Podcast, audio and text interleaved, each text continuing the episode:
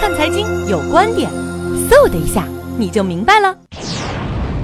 黄金和美元的关系应该是负相关的关系。从历史过程的角度看，它绝大多数时间都是美元涨的时候，黄金会跌；美元跌的时候，黄金会涨。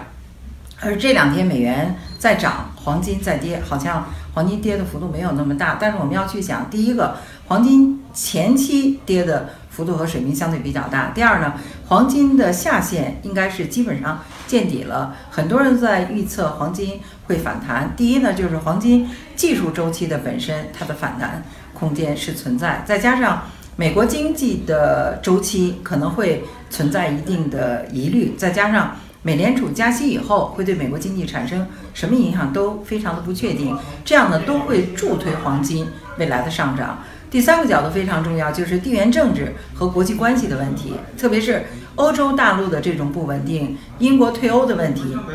到现在为止还没有最后的了结，而未来的前景应该特别不确定。还有即将来到的是意大利的公投，它给欧元区带来的影响或者冲击都是非常不确定。这样的一些信息和消息，可能对黄金助涨带来的空间是非常大。加上整个的金融市场的环境，呃，汇率和利率的走势非常不确定，而汇率之间的震荡性是在加大。黄金作为避险的功能、价值投资的功能，可能会进一步的发现它的呃未来的这个趋势上涨和反弹的可能性会非常的大。而从整个金融市场的角度去看，如果利率是上调的话，相对资产价格的这个成本就会上升，所以人们从保值的角度、从避险的角度会青睐于黄金的这种投资。而最重要的，全世界各国的中央银行都在积极购买的黄金。第一是储备的多元化，第二是应对可能